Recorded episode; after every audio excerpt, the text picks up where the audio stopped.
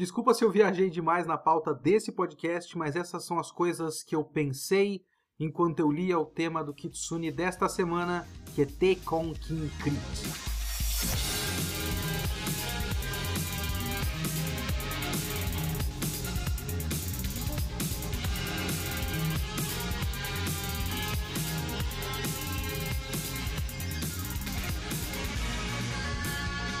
Da Semana é o meu podcast semanal para eu comentar o que eu quiser, do jeito que eu quiser. A ideia é fazer uma review por semana, pode ser um filme, um livro, um anime inteiro ou só um episódio, um mangá inteiro ou só um volume. Eu vi, eu li, eu quero falar, então é aqui que eu vou falar. Se você quiser comentar o episódio, me siga no Twitter, arroba leokitsune, ou mande e-mail para leokitsune.gmail.com e não esquece de seguir o podcast para sempre ser notificado de novos episódios. Vocês já ouviram falar da ideia de cenário como personagem? É um argumento que eu já ouvi algumas vezes, talvez a gente tenha usado no nosso videoquest sobre Durarará, inclusive, que é um argumento comum a se fazer em Durarará. A cidade onde se passa Durarará é um personagem, sei lá, algum filme que se passa numa cidade e dá muito valor para essa cidade e as pessoas encaram, a, a crítica encara como a cidade sendo um personagem. Jogo acontece muito isso, jogo de videogame. E eu sou contra. Eu não gosto da ideia de considerar uma cidade, um país, um bairro, o cenário em que se passa a história como um personagem. Não é um personagem. Não toma decisões, não tem arco, não vai do ponto A ao ponto B, não muda. Quer dizer, a cidade pode mudar ao longo, o cenário pode mudar ao longo da, da história, mas isso costuma ser o tipo de argumento que se faz sempre que uma história dá maior atenção para o seu cenário. Quando a história tem um trabalho de construção de mundo um pouquinho mais minucioso do que a média. Porque tem muita história que simplesmente coloca o personagem num lugar e o lugar é apenas um pano de fundo e o que importa são os personagens, o que eles fazem, como eles interagem entre si. Em outros, eles costumam reconhecer que o ambiente é importante para a formação do personagem. Não é só simplesmente eles estão em tal lugar. Eles estão em tal lugar e por isso eles são de uma tal maneira. Porque a maneira, o local onde você vive, a cultura na qual você está inscrito, muda a pessoa, molda a pessoa. E isso é importante.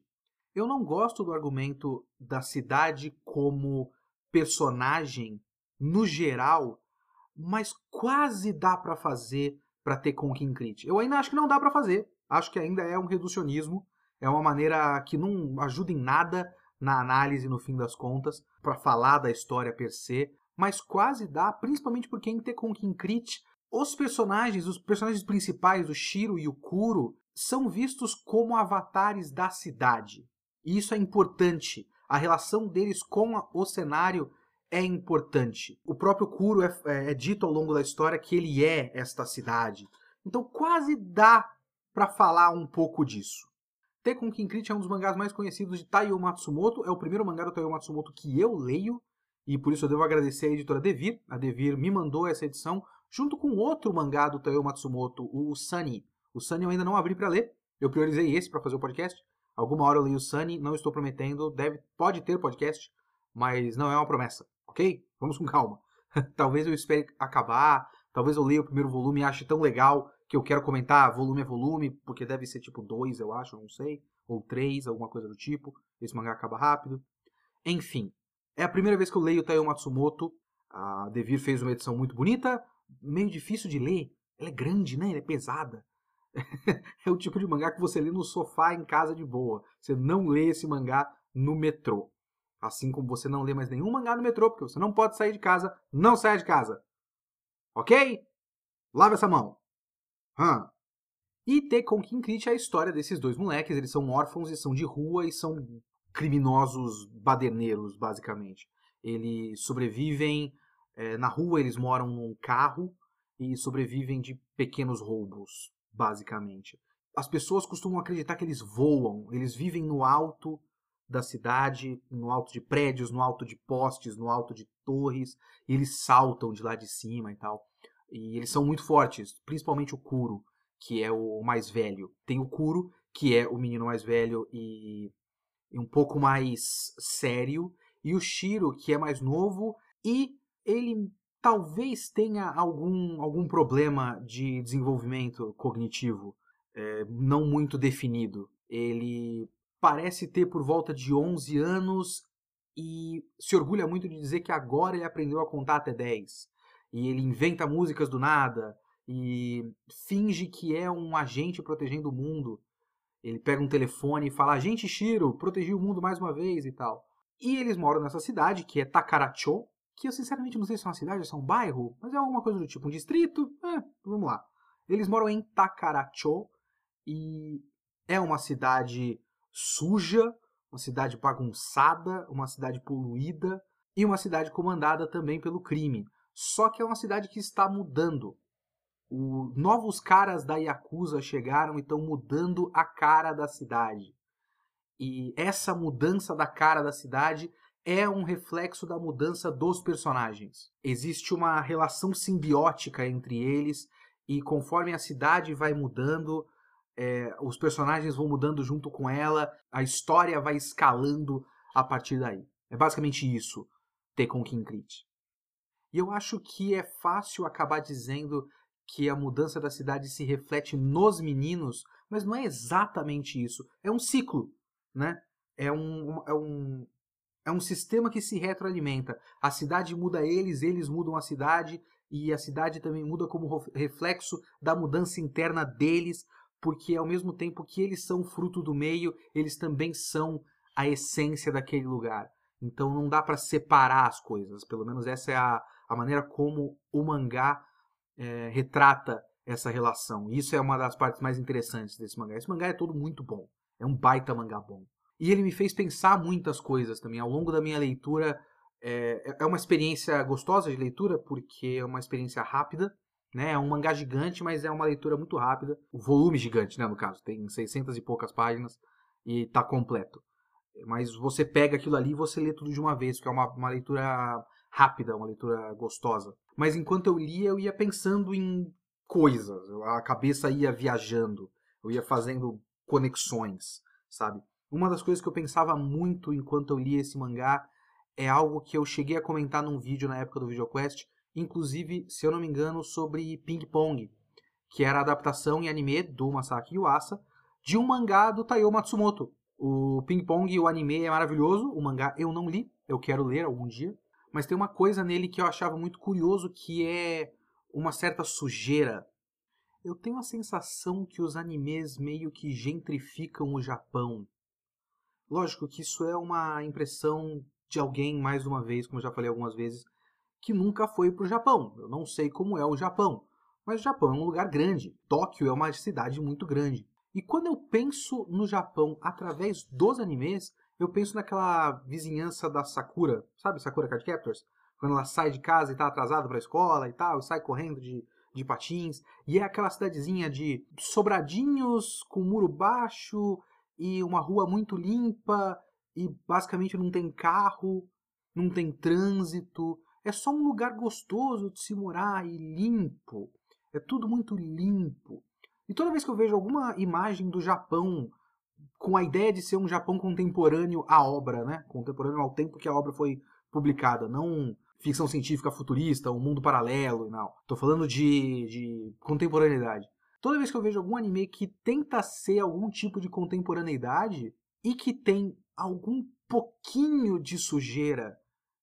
Primeiro que é muito raro. Eu lembro do Ping Pong, eu lembro de Ashita no Joe, e eu não lembro muito de, de qualquer outra coisa. E agora o, o Tekken Crit, mas também é um mundo fictício de qualquer forma. Toda vez que eu vejo algo do tipo, eu estranho. Não é comum. É como se os animes estivessem maquiando a realidade do Japão para fora. É claro que eu tô fazendo uma exageração aqui, né? A gente já comenta que existe uma resistência muito grande do Japão em usar o anime como produto de exportação, sendo que é claramente um grande produto de exportação. Só agora que a coisa está abrindo um pouco mais com Netflix e tudo mais. E a gente também sabe que a Netflix acredita que o que funciona para fora do Japão é umas tentativas meia boca de psychopaths, ficção científica que se leva a sério. Então eles não estão muito interessados em ter um slice of life para exportar para fora do, do Japão. Então, não sei se existe na prática, na, na realidade, uma tentativa de maquiar a realidade do Japão. O que eu tô querendo dizer aqui é que com certeza tem mais do que a gente vê nos animes. Mas a gente vê muito pouco. A Ana, minha namorada, tá aqui em casa nessa quarentena, para o azar dela presa comigo, e ela viu várias coisas japonesas no, na Netflix. Tem muitas, muitos seriados e muitos filmes japoneses. Eu vi um com ela entre ontem e hoje, chamado Floresta de Sangue. Uma doideira da porra. Enfim. Mas a gente sempre fala sobre a sexualidade dos animes e mangás, de como é tudo muito reprimido e como qualquer. Tipo, é, tem que.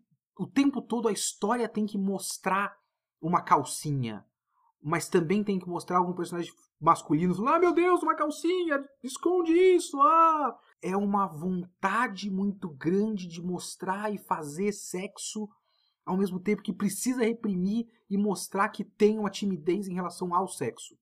Só que a Ana falou que basicamente tudo que ela assistiu de live action japonês da Netflix é um monte de gente transando o tempo todo, inclusive o Floresta de Sangue. Então, existem várias realidades que a gente não vê através do, dos animes e mangás. Eu fiquei pensando muito sobre isso porque Tekon Kinkrit é muito sobre uma cidade querendo esconder essas crianças. E muito do que eu assisto e nós assistimos de anime e mangá me dá um pouco a sensação de que toda essa indústria de mídia também quer esconder essas crianças. Porque Tekon Kinkrit é uma história sobre gentrificação. O gentrificação, para quem não sabe, é um processo de mudança da cara da cidade ou de bairros, por exemplo, é, bairros populares que passam por uma revitalização e um aumento do custo de vida e deixam de ser bairros populares, então as pessoas que moravam lá acabam não podendo mais morar lá porque agora o bairro que era um bairro normal ficou um bairro muito caro para eles. É um processo que aconteceu em vários bairros de São Paulo, por exemplo. Eu acho que a Vila Madalena, por exemplo, é um lugar que antes era um bairro mais popular e agora é um bairro badalado, de barzinho e tudo mais. Se eu não me engano, é.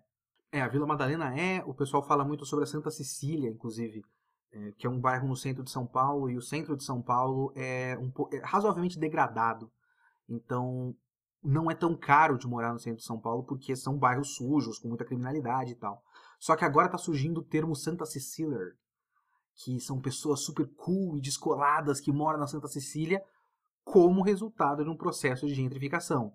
Uma apropriação de um bairro popular por empresas, pelo, pelo capital, digamos assim, que chega lá e revitaliza e tira todo mundo que está lá para colocar um, um, público mais selecionado, digamos assim. Esse é o processo que está passando o Takaracho. Eu vou dizer que essa é a única crítica que eu tenho a Tekon Kinkrit.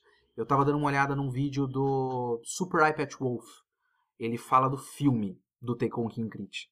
É um vídeo interessante, assistam de qualquer forma, mas eu não vi o filme. Eu não vou comentar o filme, eu vou comentar apenas o mangá. Pelas cenas que ele colocou no filme, a versão de cinema mostra melhor, mais claramente, esse processo de mudança da cidade. O mangá não mostra tão bem. Porque tem uma característica do mangá que é assim maravilhosa. Tô, dando, tô dando beijo do chefe aqui, ó.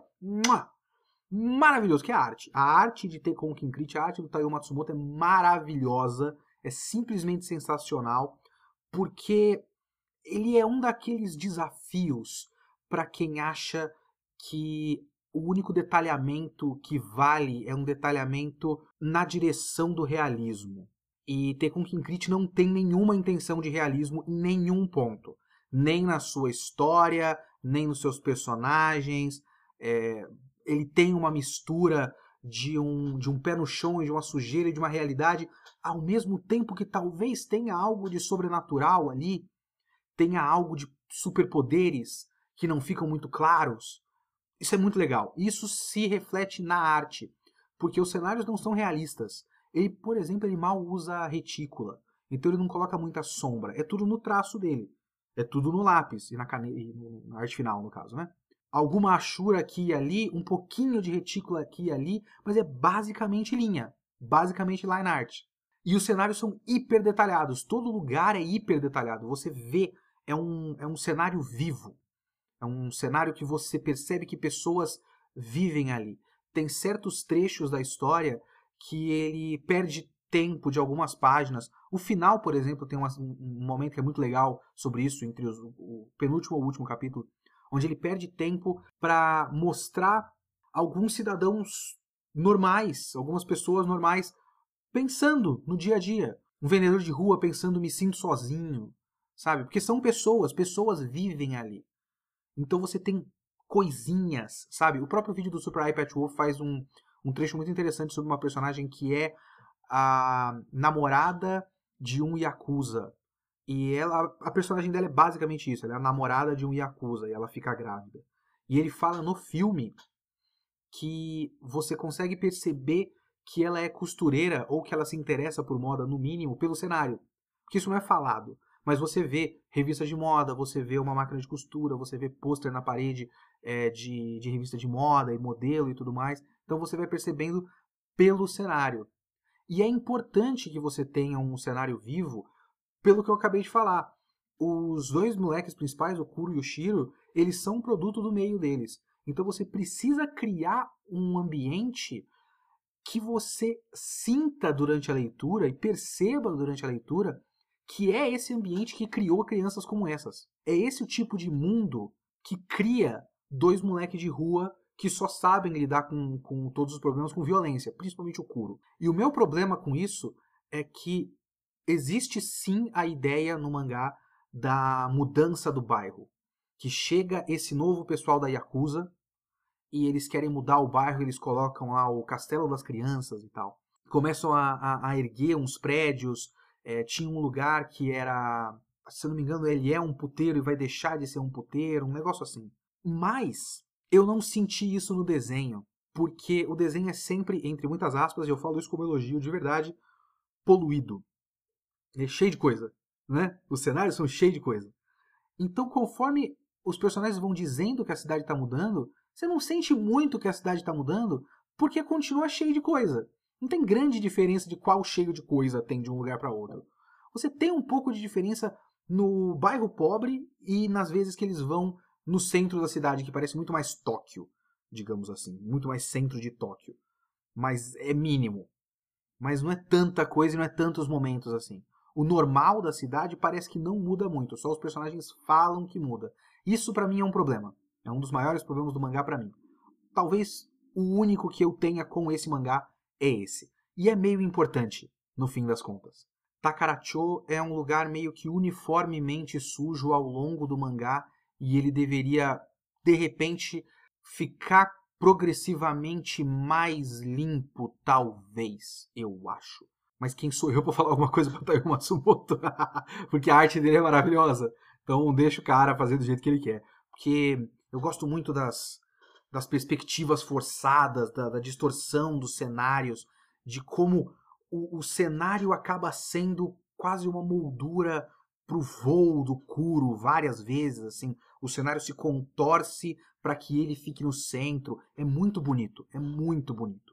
Agora, eu não sei se dá para dizer que Tekken Kinkrit é um estudo de personagem, mas é quase um estudo de personagem. Não é tão detalhado psicologicamente, o que costuma ser uma característica de estudos de personagem, mas ele é o suficiente, porque ele também é muito sobre outras pessoas da cidade e como elas mudam ao longo da história e como elas mudam junto da cidade. Mas o foco principal é no Kuro e no Shiro, muito mais através de símbolos do que da, do aprofundamento psicológico deles. Eu não estou aqui dizendo que não tem, eu estou dizendo que é um pouquinho distante e, e feito através de alusões simbólicas. E você tem que pegar esses símbolos ao longo da história. Não que seja difícil pegar esses símbolos ao longo da história. O nome dos personagens já é uma grande dica. É Kuro, de preto, a cor preta, e Shiro, de branco, a cor branca. Esses dois opostos são importantes para a história. O Kuro é ausência de cor, então ele é ausência de vida, ausência de imaginação. Ele é realidade. E ele também é presente, porque uma coisa que ele fala muito é que a cidade está mudando e ele não quer que a cidade mude. Nisso ele tem em comum com outro cara que é um cara da máfia, um cara da, da Yakuza, que é o Rato. E olha que interessante, tem toda essa simbologia de animais ao longo da história. O cara da Yakuza que vem de fora e começa a mudar a cidade é o Cobra. O cara da Yakuza que não quer a mudança da cidade, que ele é o cara da outra facção, digamos assim, ele é o Rato.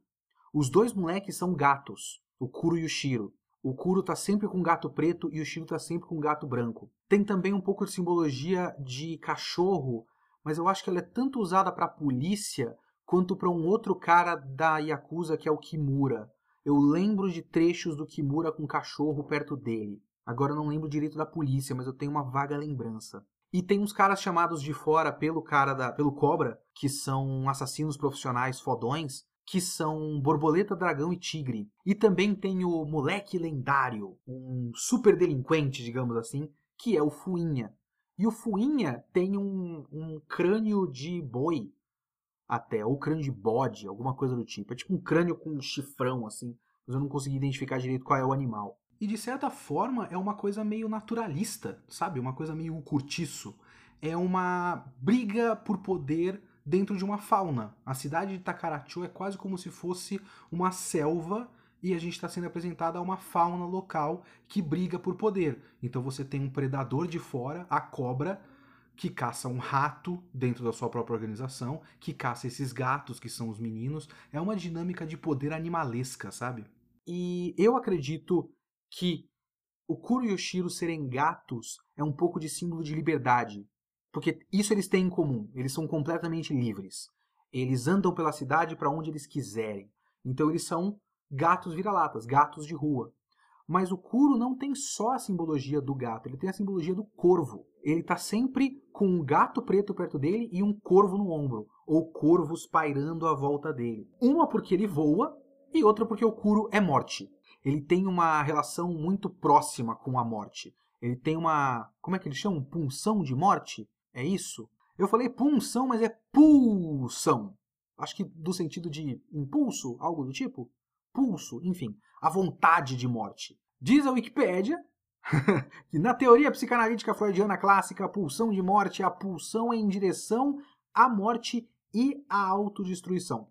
Esse é o Kuro. É basicamente isso. O Kuro é a personificação da pulsão de morte. O que é interessante quando você para para pensar que ele também é visto como um avatar da cidade. Então a cidade está eternamente numa autodestruição, sabe? É uma, uma cidade entropia, digamos assim. Por outro lado, o Shiro é muito o oposto do Kuro, porque enquanto o Kuro é realidade, é pé no chão, a cidade é assim no presente e eu não quero que ela mude, o Kuro é mais criativo. O Kuro ele vive numa realidade própria. E enquanto o Kuro tem a questão da morte e da preservação do status quo e do presente, o Shiro, ele tem os relógios. Ele tem duas coisas muito interessantes. Ele tem a, a mania de relógios dele. Toda vez que eles vão roubar alguém, ele vê se a pessoa tem um relógio legal. E ele é desenhado várias vezes com vários relógios ao longo do braço, relógio no pescoço, é, relógio como tanto como colar quanto como é, coleirinha, digamos assim. Então ele está cheio de relógios pelo corpo. E ele tem a questão da maçã, porque ele pensa com ele mesmo que se ele pegar uma semente e plantar, vai criar uma árvore de maçã. O Kuro acha isso uma bobagem, mas eles plantam. Então fica um montinho de terra. Só que é um montinho de terra com uma semente de maçã plantada em cima do asfalto, que serve como um símbolo de é óbvio que não vai nascer uma árvore de maçã do asfalto, no sentido de que obviamente nada de bom, nenhum fruto vai sair dessa cidade. Só que o Shiro acredita que vai nascer a árvore porque o Shiro é a possibilidade de vida. E com os relógios, o Shiro não é só a possibilidade de vida. O Shiro também é a possibilidade de passagem do tempo. Uma coisa que o Kuro não quer que aconteça. O Kuro não quer que o, o tempo passe, não quer que os tempos mudem. Só que o que eu acho muito interessante, para mim, pelo menos na minha interpretação, é que a tristeza maior dessa história é que essa mudança ela não é necessariamente uma mudança para melhor, e ela também não é necessariamente uma mudança, de certa forma. Porque é quase uma passagem de um estilo de poder pelo crime para outro estilo de poder pelo crime. porque é basicamente uma mudança de facção da Yakuza que controla a cidade. O passado já não era bom. O jeito como tudo sempre foi e o jeito como as coisas são não é bom.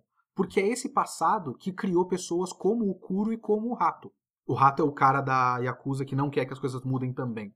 E eles são uns caras perdidos na vida também, os dois. Mas mesmo não sendo bom, é quase como se fosse um mal conhecido. É isso que eles têm. Esse é o mal que eles conhecem. E eles não querem que mude. Porque o processo de gentrificação pelo qual está passando essa cidade é basicamente uma maquiagem. Uma mudança de agora as coisas vão ser ruins, mas vão ser ruins sob o nosso controle que é isso que eles estão fazendo. Eles estão fazendo, basicamente, criando novas maneiras de lavagem de dinheiro nessa cidade. Então não é uma mudança que vai beneficiar ninguém. Mas mesmo no meio de toda essa sujeira, no meio de toda essa tristeza, ainda existe uma certa possibilidade de beleza, sabe? Eu acho que é isso uma das coisas mais, mais bonitas de Tekken Kinkrit. O grande símbolo disso é o próprio Shiro. O, é falado no meio do mangá que o Kuro, a única coisa que ele tem é a vontade de proteger o Shiro. Porque, e também é falado várias vezes, o Shiro fala isso várias vezes, que ele tem os parafusos que faltam na cabeça do Kuro. Então eles têm essa relação simbiótica entre um e outro, eles têm a necessidade um do outro. E a relação deles é muito bonita. Então quando tem um twist na história, eles se separam, o processo de, de derrocada do Kuro é uma coisa muito, muito pesada sabe? Porque você passa muito tempo com os dois personagens juntos e você gosta muito deles. Eu gosto muito deles, eles são personagens muito legais. Quando eles se ferram, você sente, por mais que eles sejam muito fortes, principalmente o Kuro, né? Ele basicamente voa, desce de cima para baixo, dá com, com um cano de ferro na cabeça das pessoas, ele não perde basicamente nenhuma luta ao longo da história. Ele pode ser um personagem muito forte fisicamente, mas ele ainda é um underdog, né? Ele é ele é literalmente um vira-lata nessa história toda. Então, eles estão em desvantagem, eles são grandes vítimas dessa cidade. E quando coisas ruins acontecem com eles, e coisas ruins acontecem com eles, é pesado, é muito triste. Eu, eu me peguei torcendo para as coisas darem certo ao longo da minha leitura. De tanto que eu gostava deles, assim, torcendo porque realmente dá a sensação de que vai dar uma merda muito grande. Principalmente quando a gente começa a perceber a que ponto está chegando o Kuro e quando ele vai ultrapassar a linha, sabe? Se é que já não ultrapassou, dependendo de como você interpretar certas coisas lá do final do mangá. Então você não quer que ele ultrapasse essa linha porque você quer que ele volte, porque você sabe que a única possibilidade é ele estar junto do Shiro, porque o Shiro tem todos os parafusos que faltam na cabeça do Kuro. Então, é uma relação muito bonita entre eles. É um mangá o, o mais belo mangá feio que eu já vi. Porque ele tem muito cara. Eu lia e eu ficava muito triste de imaginar essa galerinha que fica falando de desenho feio, de arte feia, e, e olhar pra Tekon Kinkrit e falar que é feio e, e merece só um, um tapão na cabeça, assim. Arte feia o caralho, sabe? É tão bonito. Dentro do seu caos, sabe? É uma, é uma beleza do caos. Então, como eu já disse, eu tenho só aquela crítica que eu acho que realmente deveria ficar um pouquinho mais claro no mangá como está assim visualmente, como está acontecendo o processo de mudança dessa cidade. Mas tirando isso, assim, praticamente impecável. É um, um baita mangá. Eu adorei a leitura. Eu preciso ler mais desse autor. Com certeza tem mais um monte de coisa boa. O Thiago Nojiri mandou uma imagem para mim no Twitter do Takemitsu Samurai, e parece bonito pra caralho. Eu preciso ver esse mangá. Eu preciso ver. Preciso ler esse mangá.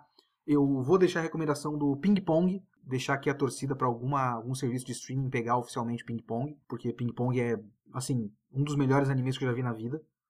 Não tá nos meus preferidos, porque tem aquela relação de. relação pessoal, sabe? De, de sentimental. Eu não tenho essa relação sentimental com Ping Pong, mas é um dos melhores animes que eu já vi na vida. Assistam Ping Pong, leiam Ping Pong, provavelmente deve ser tão bom quanto, ou provavelmente melhor do que o anime, e leiam Tekken, Tekken Kinkrit, preto e branco. Baita mangá recomendadíssimo.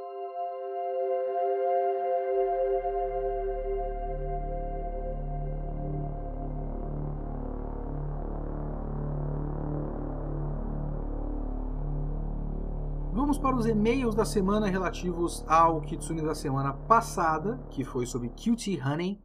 O primeiro e-mail é do Fernando Andriotti. Olá, Léo, sou o Fernando Andriotti. Te escrevo para falar que fiquei viciado em seu podcast após ouvir este episódio. Sobre o Cute Honey? Tá certo então, obrigado. Gosto muito de como ele flui, ao ponto de não me cansar, o que às vezes acontecia no VideoQuest. Ô, oh, cara, não precisava dessa, cara. Enfim, acredito que você encontrou o melhor meio de se comunicar e criar conteúdo. Tomara que seja. Quanto ao mangá em questão, Kyuchihane, você cita que o autor Gonagai foi um dos precursores do infame Eti. E lendo essa obra, me lembrei muito de outra mangaka, Rumiko Takahashi, que escreveu seu primeiro long shot, o Urusei Yatsura, pouco tempo depois de Kyuchihane. Visto que essas obras são da década de 70, fico me perguntando se o Japão também passava por uma revolução sexual, como estava ocorrendo na Europa e nas Américas. Você saberia me dizer se o Japão passava por esse processo? E se sim, se o Eti estaria ligado a essa revolução? Pensei nisso pelo que você disse que essas cenas confrontavam o conservadorismo do século XX. Cara, eu fui dar uma pesquisada quando você falou aqui, né? Eu vi matérias falando sobre a Revolução Industrial. Industrial. Cara, se o Japão passou pela Revolução Industrial só depois dos anos 70, que velocidade, né? A Revolução Sexual do Japão, que ocorreu mais ou menos na época dos anos 60 e 70. Por outro lado, um dos primeiros links do Google é um artigo no Fórum de Sociologia de 2016 um artigo escrito por Maki Hirayama, dizendo que não existiu revolução sexual no Japão. Talvez seja uma, uma exageração para um ponto, sabe? Tipo, a gente acredita que teve naquela época, mas na prática nada mudou e precisamos de uma revolução sexual de verdade. Só que aqui só tem o abstract, não dá para ler o artigo todo. Então, aparentemente pode ter ocorrido sim. E é possível que tenha relação sim. Eu não tenho a informação real para você. Mas é um bom ponto, sinceramente, é um bom ponto. E essas coisas não acontecem no vácuo, né? Não dá para você simplesmente acreditar que o Gonagai era um punheteiro sozinho e ele quis fazer os mangás assim e todo mundo via e só colocava na gaveta. Ah, isso aqui é completamente dissociado da minha realidade. Isso aqui é apenas ficção. Eu não quero nada. Não é assim, né? Então, provavelmente tem alguma relação, mas eu não consigo te dar informação de verdade. Então, vou te dar, vou deixar essa lição de casa para você. Procure no Google. Não conte com a minha leitura de e-mails para você ter informações tão complicadas assim. Muito obrigado, senhor Felipe Andriotti. Lucas Martins mandou um e-mail aqui bem grande e bastante complexo. É um tipo de e-mail que eu não tenho muitas respostas certeiras para você, mas vamos lá. Olá, Kitsune, tudo bom? ótimo podcast. Valorizo muito quando uma pessoa está falando de algo que eu nem tenho interesse, mas ainda assim quero ouvir tal pessoa falando. É o meu sonho ser assim. Eu falo bastante no Twitter que eu queria ser como o Tim Rogers. O Tim Rogers ele fez um vídeo, o último vídeo que ele lançou é um vídeo de quase 3 horas sobre The Last of Us. Eu não tenho absolutamente nenhum interesse em The Last of Us. Nunca vou jogar. Nunca vou comprar um PlayStation na minha vida. Eu vou assistir porque é o Tim Rogers. Eu quero ser assim para alguém algum dia. Uh, seguinte, tenho achado meio raso algumas críticas feitas em obras mais antigas. Tenho como base aquelas threads de Twitter que nomeiam personagens femininas sexualiza sexualizadas nos animes mangás, ou coisas semelhantes. Quando vejo uma, sempre noto, nos mesmos, noto os mesmos argumentos, nas mesmas ponderações. E nem é como, como se eu discordasse, a maioria das coisas ali são óbvias, mas é sempre uma análise rasa sempre citam o exemplo da casca em Berserk naquela cena, que inclusive, se for a cena que eu estou pensando, eu já citei no meu vídeo sobre Eti. É, mas a análise não, fica no é ruim e nunca entra em questões sociais e históricas do Japão. Claro, assim eu já estou cobrando demais de threads de Twitter. E claro, número dois, não é como se, não, se não pudéssemos fazer uma análise baseada na, na nossa cultura e no nosso tempo. Só que aí entra o meu ponto. Quando estamos analisando uma obra de outra cultura, estamos entrando em um envolvimento, uma dança em que as duas culturas estão em contato. Não seria errado, então, julgar uma obra baseada somente no eu, nossa cultura, nosso tempo, e fingir que ela, a outra, a japonesa e antiga, no caso, e antiga eu, eu suponho que ele queria dizer, como por exemplo Kyuchihane, né, que é um mangá dos anos 70, não antiga ancestral, é, como e fingir que ela não existe? Se não é errado, então não seria no mínimo raso não tentar entender essas relações? Quando digo que é errado, eu penso, por exemplo, no que alguns amigos têm notado nessas threads do Twitter. A maioria delas tem generalizado a mídia anime e mangá. De fato, o julgamento feito nessas threads cria uns comentários que, sinceramente, muitos, muitos ali parecem estar a um passo de falar que japoneses são machistas, outros já tomaram espaço, ou coisa do tipo o que alimenta um estereótipo danoso. As threads soltam exemplos do lado ruim da representação feminina, mas não falam do bom, não falam do mediano, não citam questões históricas, nem citam movimentos feministas do próprio Japão. Parece que a dança, na verdade, é algo solo, onde só uma cultura importa, onde só um movimento feminista importa, onde só as nossas questões históricas importam e tentam entender o outro é tentar entender o outro é trabalho demais ou desnecessário ou talvez inútil. Meu ponto aqui não é que nós temos que relevar questões como o machismo da época, mas que a gente deveria tentar entendê-las melhor ao invés de só virar e falar ruim próximo. Enfim, sei lá, foi bem, não foi bem uma pergunta, mas sim algumas coisas que andei pensando por conta do seu podcast. Obrigado, espero que tudo fique bem por aí. Muito obrigado você. É muito interessante esse e-mail porque realmente é uma questão muito complicada, não tem uma, uma resposta definitiva, porque a gente inevitavelmente pensa nessas questões dentro da nossa cultura, porque a gente não tem como pensar com a cabeça em outra cultura ou outro tempo. É aquela mesma coisa de fazer análise muito complicada de desenho infantil. Eu não tenho como pensar num desenho infantil como uma criança. Eu tenho 33 anos hoje. Se eu vi o desenho, eu, eu vejo muito desenho infantil que eu vejo com o Augusto, né? Então eu estou pensando nesses desenhos infantis como um adulto. Eu não tenho como pensar como o Augusto, que tem quase 5 anos de idade. Mas às vezes a gente cai numa armadilha de tentar entender e tentar entender de fora e a gente não tem o todo da coisa. Dos dois lados, sabe? Às vezes supervalorizar uma representação que é mais corriqueira lá do que aqui, ou então achar como é o grande argumento dos, dos defensores do eti, que no Japão ninguém se importa. Tem uma conta de Twitter que eu acho muito legal, eu aconselho todo mundo a seguir, chama Unseen Japan. Procurem Unseen de não visto, sabe? U-N-S-E-E Japan ou arroba Unseen Japan Site, que é o, o arroba do Twitter deles. Tem um site com muitos artigos legais, o Unseen Japan, mas a conta de Twitter, eles, no geral, o que eles fazem é pegar tweets de pessoas japonesas, tweets de pessoas comuns, sobre questões do momento, e traduzir, para mostrar que tem sim movimentos e opiniões divergentes e variadas lá. Então não é como se a gente vê lá o Nanatsu no Taizai e toda a população japonesa uniformemente homogeneamente, todo mundo adora e foda-se. Quando na verdade essas discussões estão acontecendo. Tem pessoas insatisfeitas.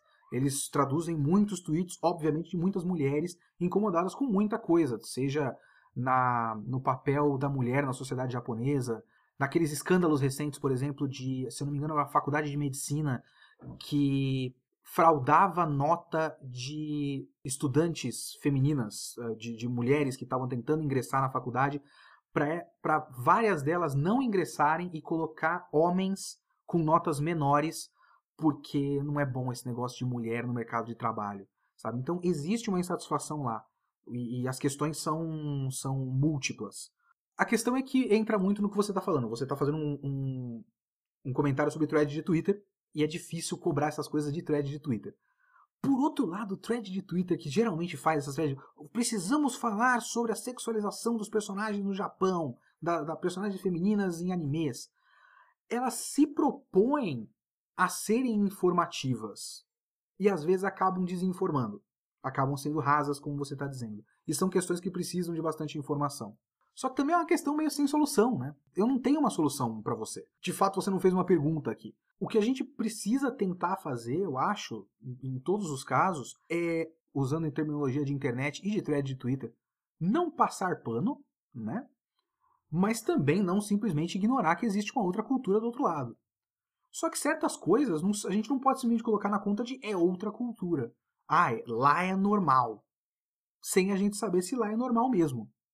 Ou se lá é normal para quem, sabe?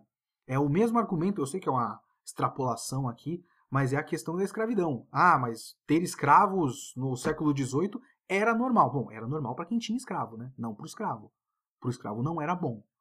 Então, para quem é normal essas coisas que a gente fala que são normais? Então, são questões muito complicadas, de fato, e sem solução, mas é isso. Eu não tenho eu, eu gostei muito do seu e-mail, eu quis ler ele inteiro, mas assim como você não tem uma solução para isso, eu não tenho uma solução para isso. São questões muito delicadas muito complicadas de se debater o tempo todo. Mas é bom que a gente debata. O mais importante nisso é que a gente não pode simplesmente deixar para lá, como é a ideia de muito, muita gente por aí. Tem uma galera que acha que a tentativa de, de discussão já é chato. E já não devia ter porque é só desenho. E não, simplesmente não. É só desenho? Claro que é só desenho, não é uma, um, um tratado acadêmico. Mas ele é um reflexo do seu tempo. E como reflexo do seu tempo, serve como uma maneira de a gente abordar questões a partir dele e não parar apenas no desenho. O seu e-mail é uma evidência disso, é uma evidência de pegar coisas que eu acho que você até concorda com essas threads, né? Como você disse, a maioria das coisas ali são óbvias. Você concorda com a intenção delas, mas são discussões rasas. Mas é bom que elas existam. Pelo menos. É alguma coisa. Mas a gente pode aprofundar um pouco mais, sim. Como? É, não sei.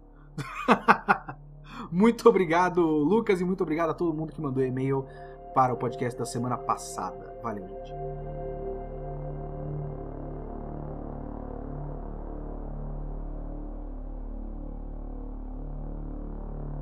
Olha só, essa gravação foi um pouquinho mais curta do que a minha média dos últimos podcasts. E também diferente dos últimos podcasts, eu não tenho um preview do Kitsune da próxima semana, porque eu ainda não decidi.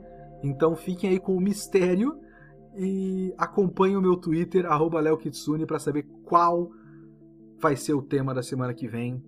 Abraço, falou!